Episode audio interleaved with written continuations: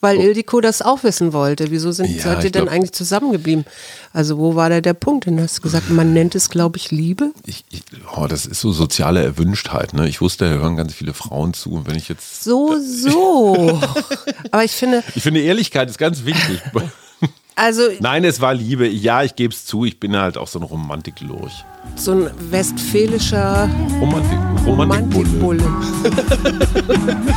Der westfälische Romantikbulle.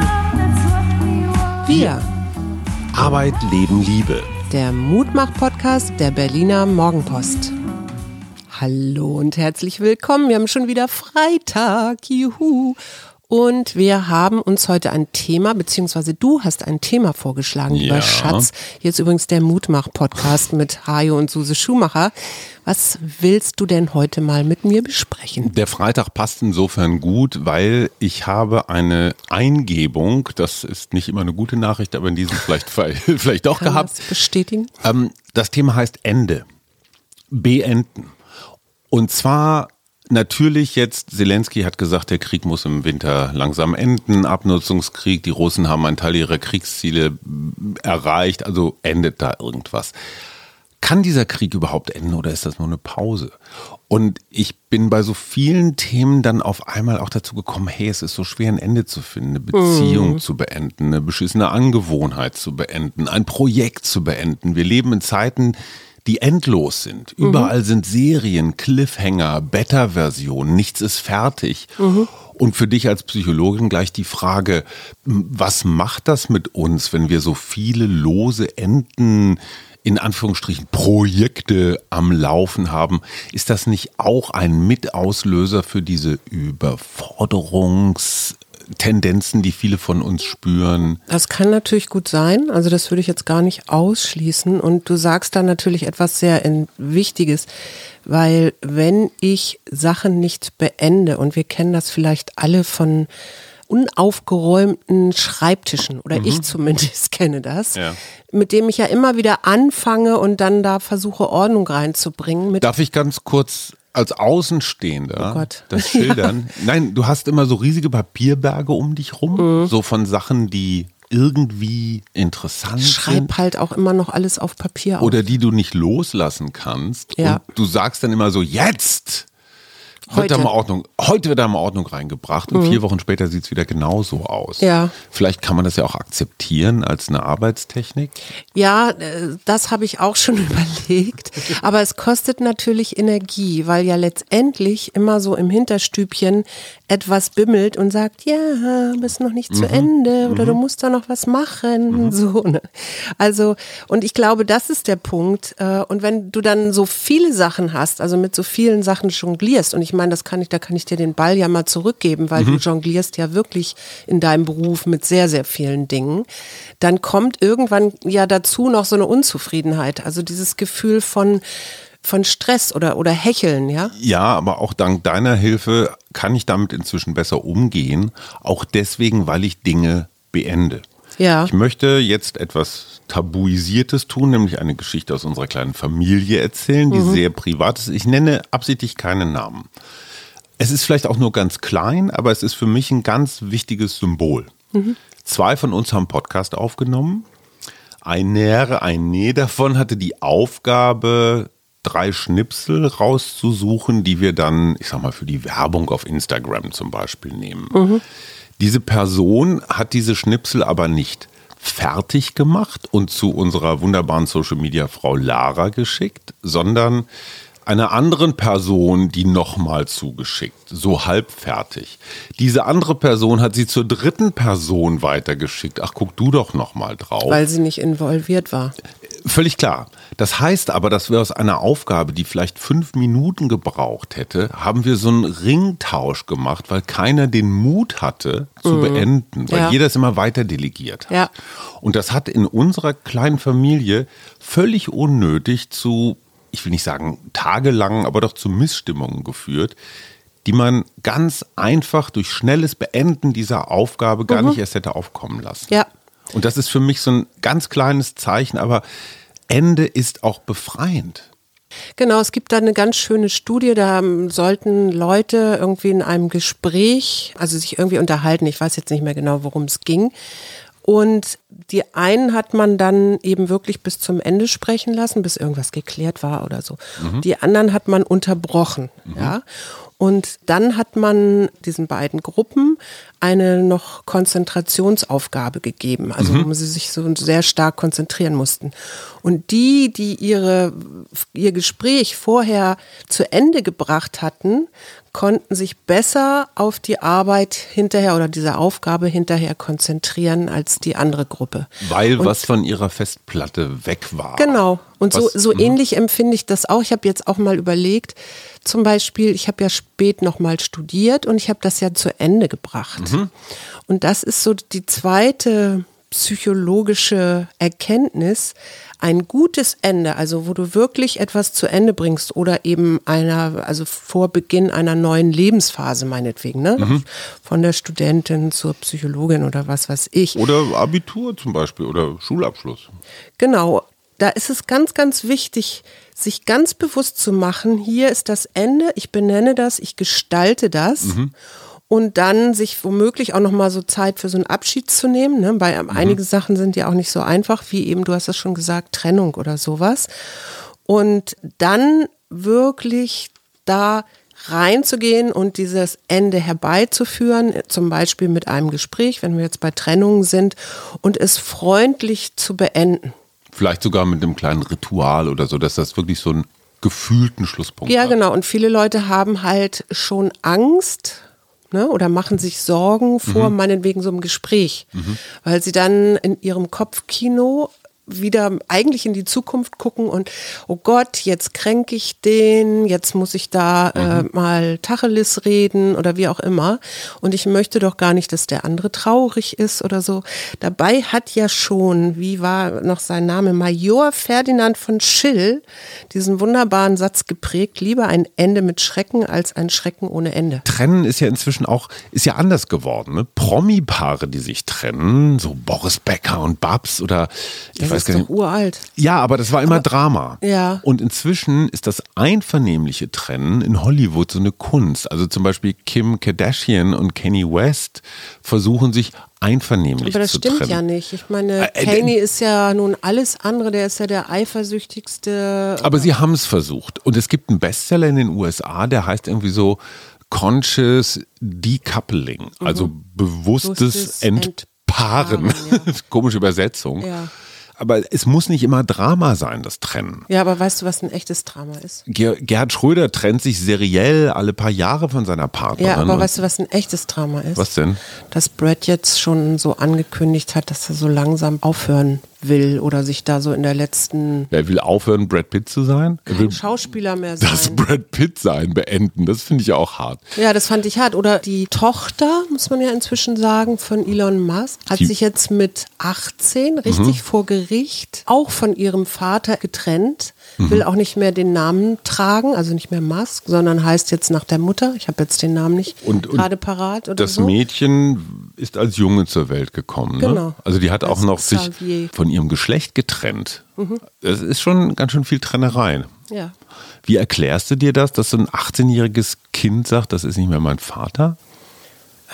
Das finde ich jetzt schwierig, diese Frage, ganz ehrlich. Weil ist das so eine Bürde, das Kind von Elon Musk zu sein? Will man sich. Nee, das glaube ich nicht. Aber der Vater ist ja äh, bei den Republikanern sehr engagiert. Ja, gut. Und die Republikaner sind ja nun alles andere als Transgender-Freunde okay. und so weiter. Also ich glaube, das könnte vielleicht eine Erklärung sein. Ich habe eine kleine Theorie des Endes versucht zu entwickeln. Das, was du gerade beschrieben hast, zwei Menschen trennen sich. Ne? Ja. Sehr schmerzhaft, aber irgendwie doch im Gespräch, idealerweise noch einigermaßen einvernehmlich. Mhm. Das ist ein kooperatives Ende. Mhm.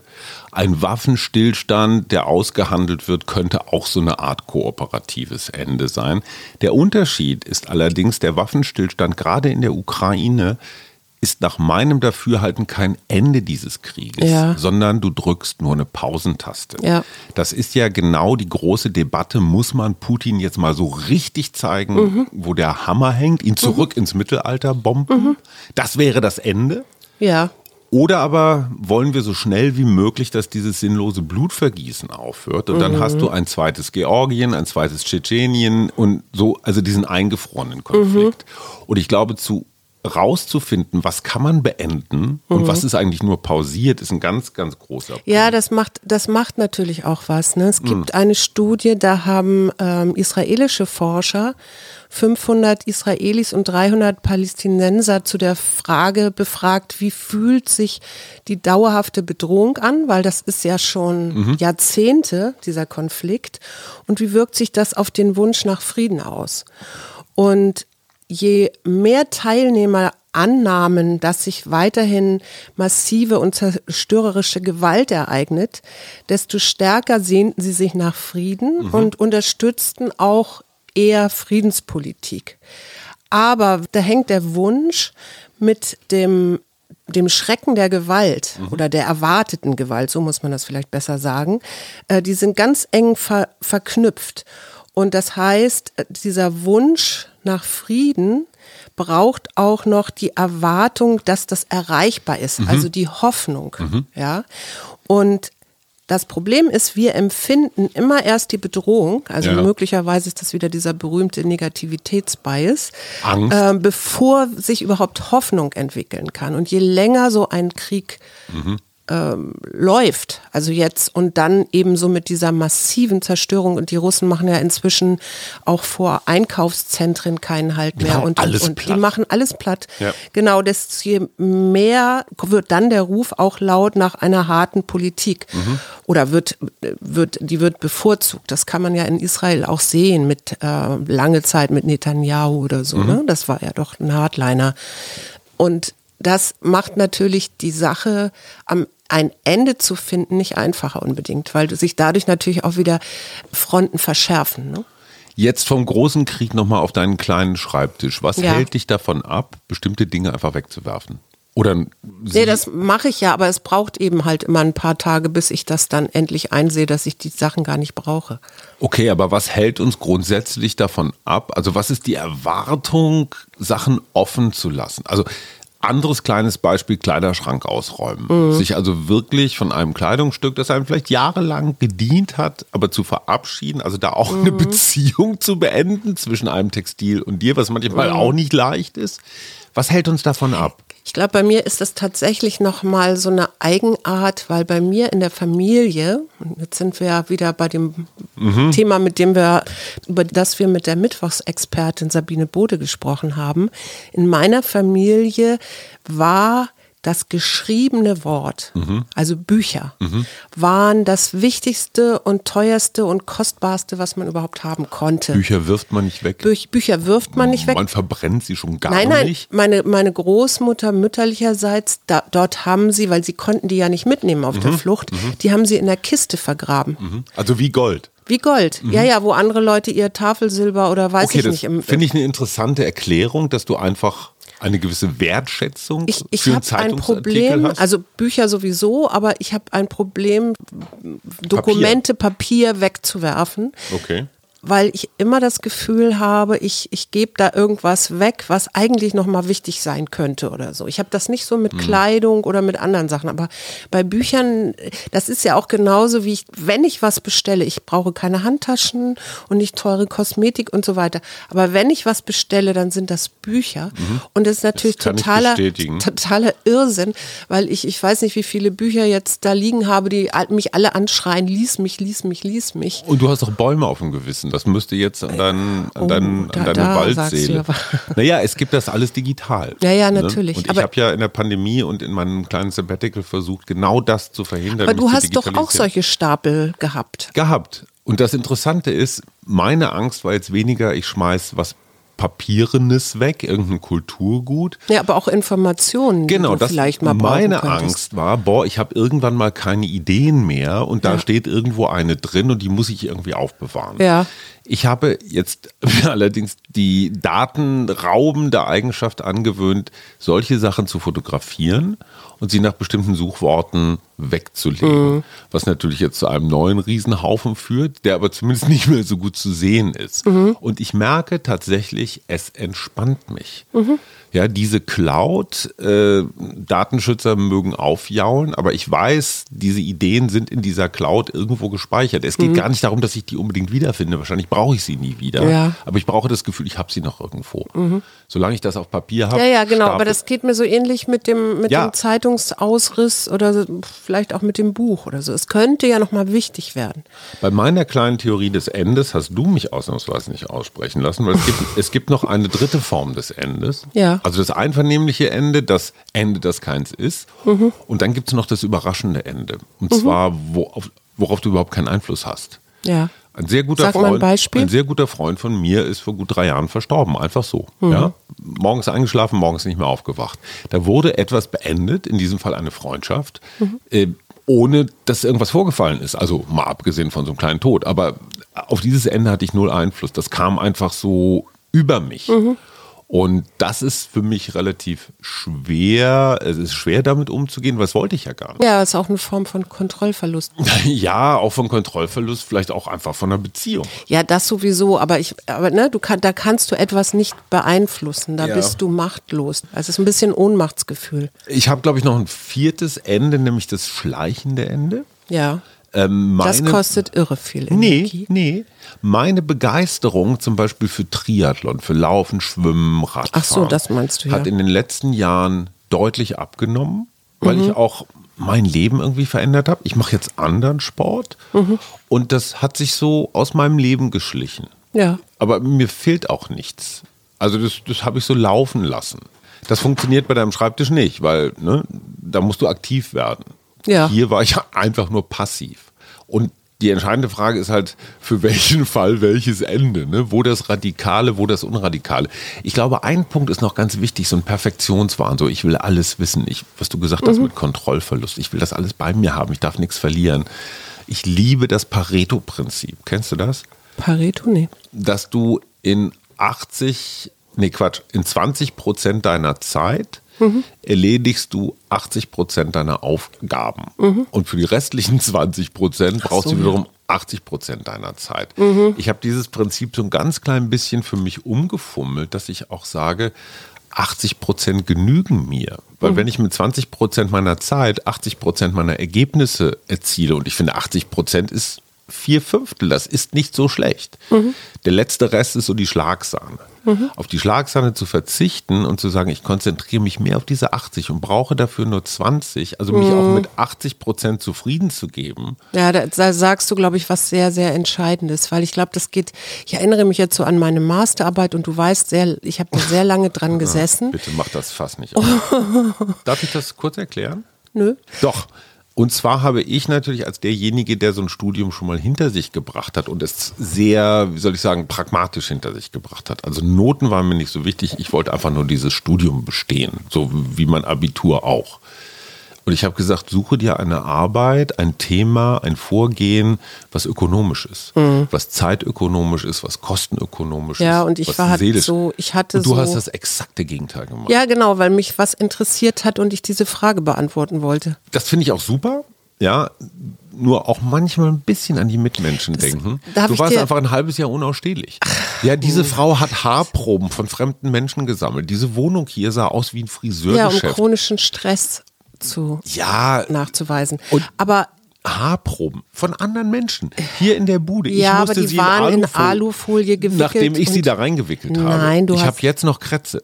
Ja, natürlich. Gut, aber jetzt hängst nicht so hoch. Aber jetzt im Nachhinein, ja, du wolltest was wissen. Alles klar, das Ergebnis war leider so, naja, kann man nicht so Die Stichprobe war nicht groß genug. Nee, stimmt, du hättest noch viel mehr Aber Haare es gab eine Tendenz alles in Ordnung. Aber jetzt mit deinem Wissen von heute guckst du diese sechs, ich, sieben, acht Jahre Das wollte zurück. ich ja gerade sagen. Ich rate inzwischen jüngeren Menschen, die kurz vor ihrer Bachelor- oder Masterarbeit stehen und jetzt die Frage haben, worüber sollen sie schreiben, den rate ich, geh zum Professor, guck, ob es schon ein Forschungsprojekt gibt, ob es Daten gibt, klingt dich da ein, also jetzt gerade speziell ja. für Psychologen, klingt dich da ein, lass dir eine Fragestellung geben und dann, das hat nämlich ein Kommilitone von mir gemacht und der, ja. hat, der war in drei Wochen fertig. Also ja, und hatte wahrscheinlich auch eine gute Note. Es wurde gebraucht für ein existierendes Projekt. Na, meine Note war besser. Deine Note war besser, ja gut, aber frag dich jemand danach. Nee. Du bist trotzdem, also trotzdem oder aber, deswegen eine gute Psychologin. Aber dadurch, dass ich das ja zu Ende gebracht habe, auch gegen all diese häuslichen Widerstände hier, habe ich andererseits auch etwas geerntet. Und deswegen sind Enden dann eben manchmal auch so schön, weil ich danach natürlich viel stolzer, kräftiger, sonst wie durch die Welt gegangen bin. Also das hat mich einfach selbstbewusster gemacht, so nach dem Motto, I did it, ja. Ich habe äh, mein Wer? Studium zu Ende gebracht. Und das ist ja genau das Nächste. Also es gibt ja auch Menschen, die bringen etwas nicht zu Ende und dann fangen sie wieder was Neues an und wieder und wieder und wieder. Das und damit renn, rennst du dich irgendwann oder bringst du dich irgendwann in den Keller. Also, Kannst du dich erinnern, was ich gesagt habe, als du mit dem Studienabenteuer angefangen hast? Ja, da, ich da hast du gesagt, du machst es, also mach es aber zu Ende. Und da habe ich dir gesagt, ja, mach Ich habe gesagt, mach, was du willst, habe ich gesagt aber tu mir einen Gefallen, bring es zu Ende. Ja. Weil ich unglaubliche Angst vor einer, vor einem Scheitern hatte. Dass ja. du irgendwo am siebten Semester sagst. Statistik, oh Gott. Ja, oder ich arbeite jetzt doch wieder in einer Boutique oder so Zeug. Habe ich noch nie gearbeitet. Nein, aber, okay. nein, aber ich glaube, dieses nicht fertig geworden zu sein, ist, mhm. ist eine echte Verletzung, die man sich irgendwie auch selbst zugefügt hat, mhm. die man auch nicht mehr korrigieren kann, weil wenn du einmal raus bist aus diesem Studienbetrieb, exmatrikuliert, dann wieder rein, ist echt schwierig. Ja. Das heißt, das, was du eigentlich wolltest, schlecht ins Gegenteil um. Ja, eine genau. kleine Wunde, oh, ich habe keinen akademischen Abschluss, wird zu einer noch viel größeren Wunde. Auch im zweiten Anlauf habe ich es nicht geschafft. Deswegen ist das Ende da so wichtig. Mhm. Ein Ende finde ich ja auch noch interessant, beziehungsweise ein so schwer zu treffendes Ende, so sich von Gewohnheiten zu, äh, mhm. zu verabschieden. Also hör mit dem Rauchen auf oder hör auf, dir in der Nase zu bohren oder so Gewohnheiten hat. Ja, wobei das Interessante ja ist, man hat in, in der Psychologie jahrzehntelang, weil die Big Five, darüber haben wir ja schon mal geredet, diese fünf Persönlichkeitseigenschaften. Könntest du dir mal kurz wiederholen für alle, die nicht Superfans sind? Oh Gott, Neurotizismus, ich, irgendwelche vergesse ich immer. Dann Offenheit. Offenheit. Gewissenhaftigkeit. Ja. Extraversion, das ja. heißt so anderen Menschen gegenüber zu treten, offen und nicht so in sich gekehrt. Verträglichkeit mhm. und Neurotizismus. Genau. What is this? Neurotizismus? Ja. Das ist quasi von diesen fünf Persönlichkeitseigenschaften die einzige, würde ich sagen, negative, wenn sie denn stark ausgeprägt ist. Dazu, Sowas wie emotionale Unsicherheit, Labilität. Ja, genau. Gut, Entschuldigung. Und das Schöne daran ist ja, dass man inzwischen weiß, die Persönlichkeit ist wandlungsfähig. Also hm. du musst nicht immer so bleiben, wie du denkst, dass du bist. Also wir, wir schaffen uns ja sowieso unsere eigene Welt. Ja. Mhm sondern wenn du was verändern willst, dann stell dich neuen Aufgaben. Mhm. Also, mhm. was würdest du sagen, hast du dich in den letzten zehn Jahren verändert? Ich glaube, meine Offenheit ist größer geworden, also auch meine Toleranz für andere Lebensentwürfe. Siehe unsere Kinder mhm. und, und mein Wahn, die müssen unbedingt studieren. Mhm. Gewissenhaftigkeit ist okay. Ja, du musst das jetzt gar nicht so nach diesen fünf Dingern, aber so, so in generell. Und glaubst du, du wirst dich in den nächsten zehn Jahren verändern? Bestimmt. Also deine Persönlichkeit? Und ich glaube, das hat was mit Ende zu tun, weil mhm. unser Leben ist endlich. Mhm. Wir sind jetzt beide 58. Wenn wir Glück haben, haben wir noch 20 Jahre, wo nichts passiert. Das mhm. wäre aber schon statistisch echt sehr glücklich. Ja weil jeder zweite kriegt irgendeinen blöden Krebs oder es passiert sonst irgendein Scheiß. Ich habe übrigens tierische Angst vor dem Ende von dir. Also jetzt mal so, ich habe es ja bei meinen Eltern erlebt. Ne? Mein Vater ist viel früher gestorben, meine Mutter so, war ja. alleine. So, und diese Vorstellung, dass es dich eines Tages nicht mehr gibt, also du beendet bist, damit unsere Ehe, unsere Beziehung beendet bist und ich stehe allein in der Welt, mhm. das ist ein Ende, vor dem ich echt große Angst habe. Und mhm. darauf habe ich relativ wenig Einfluss. Ja gut, ich kann dich noch mehr pflegen und hegen, als ich es ohnehin tue. Nein, aber weißt du, das ist so ein Ende, das macht mir totale Angst. Mhm. Und so, das ist überhaupt nicht selbstlos, aber sich selbst früher zu verabschieden, erspart einem immerhin das Alleinsein. Sich zu wünschen, so ich bin derjenige, der früher geht, um dann den anderen so, du findest schon deinen Weg. Ja, aber beschäftigst was du dich ja, da manchmal mit? Ja, mit na, ja, natürlich. Was ja so ein bisschen dagegen spricht, ist, dass wir beide aus Familien stammen, wo man schon relativ alt geworden ist. Also so unsere Vorfahren. Ich glaube, mein Großvater ist 89 geworden und so. Und meine Großmutter ist auch über 80 geworden. Also bis auf meine Mutter war das, mhm. ist das bei uns in der Familie so. Also ich denke, 20 Jahre wirst du mich noch um dich haben, auf jeden Fall. Aber was ich dazu sagen wollte, ist noch, das Interessante ist, und da bist du, fällst du so ein bisschen raus aus dem Gros der Menschen, weil viele Menschen nämlich wirklich dazu tendieren zu glauben, sie hätten sich in der Vergangenheit zwar maßgeblich verändert, aber mhm. in der Gegenwart einen Endpunkt ihrer Entwicklung erreicht.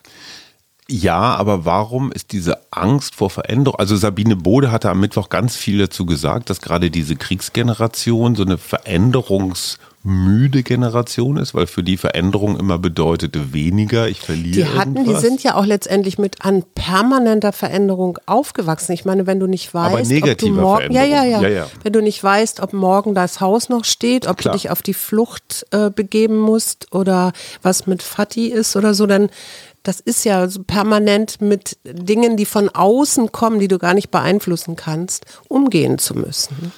Ja, aber ich verstehe trotzdem nicht, warum man nicht die, der Veränderung auch der letzten Jahre so eher umarmend mhm. entgegenkommt sozusagen. Weil ich finde, und, und da sind wir uns relativ einig, diese Phase, die wir jetzt gerade haben im Leben, mhm. auf der einen Seite so die Sorgen um die Kinder, das wird ein bisschen weniger. Mhm. Die Sorgen um die eigenen Eltern, die haben wir nicht mehr, weil wir keine eigenen Eltern mehr haben. Wir sind finanziell, wirtschaftlich jetzt vielleicht nicht auf Rosen gebettet, aber wir müssen uns keine Sorgen machen, mhm. dass wir meinetwegen jetzt die Energie richten. Ja, aber was meinst du, wie viele Leute sich jetzt gerade Sorgen machen wegen der Inflation? So, ne? Auch völlig zu Recht. Niemand weiß genau, wie das weitergeht. Aber trotzdem sind wir jetzt gerade in einer Lebensphase, egal wie die Umstände sind, mhm. die ein super Geschenk ist. Ja. ja. Wir sind noch einigermaßen fit, wir können überall hin, wir sind, wir fühlen uns irgendwie auch sozial, irgendwie so integriert und so. Mhm. Es ist eine wahnsinnig tolle Zeit. Mhm. So, und damit hängt auch zusammen das, was wir mit Ildiko von Kürti besprochen haben. Ich weiß, was mir gut tut. Ich mhm. weiß, was mir nicht gut tut. Und ich habe die Möglichkeiten danach zu leben. Wenn ich erstmal am mhm. Rollator gehe, dann, ich weiß, dass mir meinetwegen spazieren gehen gut tut, aber ich komme gar nicht mehr weit, weil, ne, so also insofern eine tolle Phase und ja. dieses sich zu fokussieren auf das, was mir wirklich gut tut, ist doch eine positive Veränderungsaussicht. Also mit dem Alter werde ich reifer, weiser. Ja. Ich kann auch mich von Dingen trennen, die ich nicht mehr brauche. Ja. Also mein Lieblingsbeispiel ist immer im Bekanntenkreis aufzuräumen. Mhm. Das, ist, das ist wie ein Schrank mit, mit Klamotten oder wie ein Schreibtisch. Mhm. Es gibt Menschen, mit denen du vielleicht 20 Jahre lang dich gut verstanden hast, aus irgendwelchen Gründen und aus irgendwelchen anderen Gründen ist es halt nicht mehr so. Ja. Und das ist wie eine Gewohnheit. Na gut, dann gehen wir da wieder hin zu den Lehmanns. Jetzt haben wir schon zweimal die Einladung zu diesem. Mhm. So. Das kostet auch irre Energie. Ja, und es ist so unehrlich. Ja. Ne? Also die können nicht kochen, die haben schlechten Wein. Ich weiß genau, ich trinke zu früh, zu schnell, zu viel. Mhm. Einfach nur, um da durchzukommen. Dann werde ich ausfallend und wir gehen dann und haben das Gefühl, boah, ist da auch ist wieder schön. die Ehrlichkeit.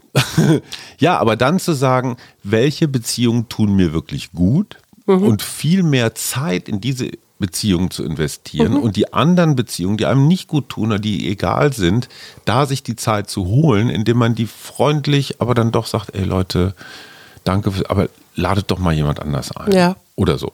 Das genau. Unböse zu tun. Ja. Genau, das ist ja, das ist ja in der Psychologie sowieso ganz klar. Wenn du, wenn du irgendwas Kritisches sagen willst, also einem Mitmenschen irgendwas mitteilen möchtest, was dir jetzt so nicht so gut gefallen hat oder was auch immer, was er falsch gemacht hat, fang freundlich an mit etwas Positivem. dann komm mit dem Kritischen und dann Ende mit etwas Positivem. Jede negative Nachricht, sagt Maren Urner, wir zitieren hier die ganze Zeit andere Menschen. Jede, positiv, nee, jede negative Nachricht braucht fünf oder sechs positive, um das emotional wieder auszugleichen. Mhm, Vergisst genau. man immer. Aber das was ja immer gut passt und was mich ja immer trägt, ist dieser letzte Satz von dem Hesse-Gedicht Stufen, mhm. wohl an den Herzen im Abschied und Gesunde.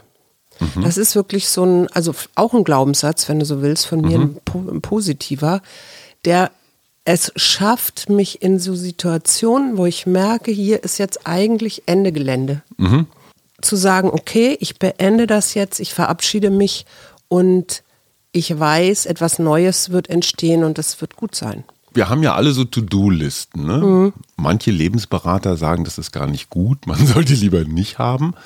Aber hast du so eine, das will ich jetzt demnächst noch beenden, To-Do-List? Mm, nicht wirklich im Moment tatsächlich. Mhm.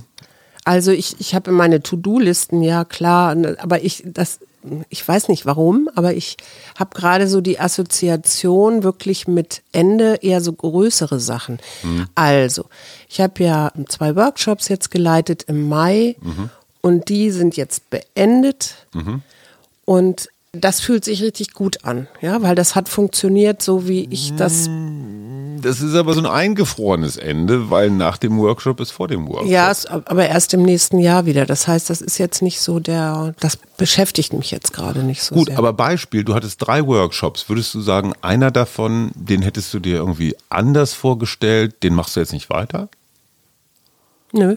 Ah, okay. Finde ich interessant. Nee, im Gegenteil, ich habe mir ja jetzt einen neuen aufgeladen für, für Ende September. Aber das Entscheidende ist, und es nennt sich in der Psychologie Well-Rounded Ending. Mhm. Wenn du eine vorangegangene Situation auf gute Weise beendet hast, mhm. ja, dann hat das auch einen Effekt, nämlich einen positiven, auf das Neue, was mhm. dann kommt. Also und vor allen Dingen das Risiko vermindert das, dass du es bereust, dass du jetzt mhm. etwas Neues angefangen hast. Das finde ich sehr tröstlich. Aber dann beendest du auch vielleicht künftig leichter andere Sachen. Genau, und das ist dann das gute, Learning. Gute Enden führen zu mehr guten Enden. Ja, genau. Also eine positive Endungserfahrung. Mir ist noch was eingefallen. Ja. Jedes Jahr das muss gar nicht immer am Jahresende sein, aber so einmal im Jahr gehe ich alle meine Jobs durch. Mhm. Und zwar alle. Mhm.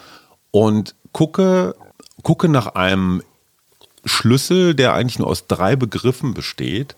Also was bringt jetzt hier richtig viel Kohle? Mhm. Ne? Ganz praktisch, was ernährt die Familie und mich so. Zweitens, was macht Spaß? Also erfüllt mich. Mhm. Und drittens, was ist vielleicht sinnvoll? Im Sinne von gesellschaftlich erwünscht oder wertvoll oder mir einfach wichtig. Mhm. Und ich gucke immer nach so einem Punktesystem. Ich glaube, ich gebe da eins bis drei Punkte. Ne? Mhm. Geld, Spaß, Wert. Und gucke dann tatsächlich, wenn einer zum Beispiel überhaupt keinen Spaß macht und überhaupt kein Geld bringt, aber vielleicht gesellschaftlich sinnvoll ist, dann steht der zumindest schon mal auf der Debattierliste. Ja. Ne? Wenn einer ganz viel Spaß macht und vielleicht auch ganz viel Sinn hat, aber überhaupt kein Geld bringt, genauso. Mhm. Und der, der am ersten, am ehesten rausfliegt, interessanterweise, sind immer die, die ich für sinnlos halte. Mhm. Also wenn man für ein Unternehmen zum Beispiel, das ich total überflüssig finde oder deren Gebaren irgendwie nicht teile, dann kann das sogar Spaß machen, das Sinnlose macht manchmal Spaß, es kann ganz viel Geld bringen. Ich schmeiße es trotzdem raus, weil ich merke, in meinem Bauch will ich das beenden, ja. weil sich das nicht gut anfühlt. Und das mache ich relativ radikal und manchmal gehen da einfach dann auch Jobs flöten, aber, aber es ist ein gutes Enden. Kennst du denn auch Sachen, die sich nicht beenden lassen? Fiel mir gerade so ein. Mm, sagen wir mal so, die sich schwer beenden lassen. Mhm. Also wenn man zum Beispiel eine wenn so Freundschaft und Beruf ineinander übergehen. Ja. Und dann weißt du, was weiß ich, dem anderen geht es gerade nicht gut, der braucht das, was du lieferst. Das gibt zwar weder Geld noch Spaß noch Sinn, mhm. aber ich fühle mich in der Pflicht einer, einem Freund gegenüber. Mhm. Würde ich gern beenden, kann ich nicht, weil da bin ich dann auch so ein westfalisches Treuetier und naja, so. Ich habe jetzt gerade so eine Kuh im Kopf. So, so einen stattlichen Bullen nicht zufällig, ja. Okay, alles klar. Und, und bei Beziehungen ist es manchmal auch so, ich meine, wir waren ein paar Mal an dem Punkt, wo wir gesagt haben, ach, jetzt können wir eigentlich auch einen Deckel drauf machen. Ne? Ja, Also ich relativ häufig, du relativ, ich auch sehr häufig. du relativ selten, weil Ich sowas, sehr, sehr häufig. Mhm. sowas wie mich findest du nicht wieder. Ähm, warum haben wir das eigentlich nicht beendet? Aus Liebe. Oh, Liebe. Du hast das neulich sogar in dem Ildiko von Kürti Podcast gesagt. Da hast du von Liebe geredet. Deswegen habe ich das jetzt wiederholt. Ich dachte, das wäre so. Meine Frau zitiert mich, wie schön. Habe ich gesagt, aus Ja, Liebe? ja, Oh, weil Ildiko das auch wissen wollte. Wieso sind, Ja, seid ihr denn glaub- eigentlich zusammengeblieben? Also wo war da der Punkt? Und du hast gesagt, man nennt es, glaube ich, Liebe. ich, ich, oh, das ist so soziale Erwünschtheit. Ne? Ich wusste, da hören ganz viele Frauen zu. Und wenn ich jetzt. So, so. Aber ich finde, Ich finde, Ehrlichkeit ist ganz wichtig. also Nein, es war Liebe. Ja, ich gebe es zu. Ich bin halt auch so ein Romantiklurch. So ein westfälischer Romantik, Romantikbulle. Romantikbulle. Der westfälische Romantikbulle. Herrlich, Schatz. Du hast, äh, komm, du beendest die Sendung. Ich beende die.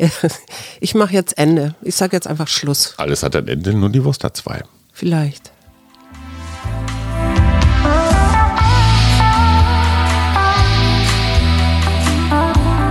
Wir, Arbeit, Leben, Liebe. der Mutmach-Podcast der Berliner Morgenpost.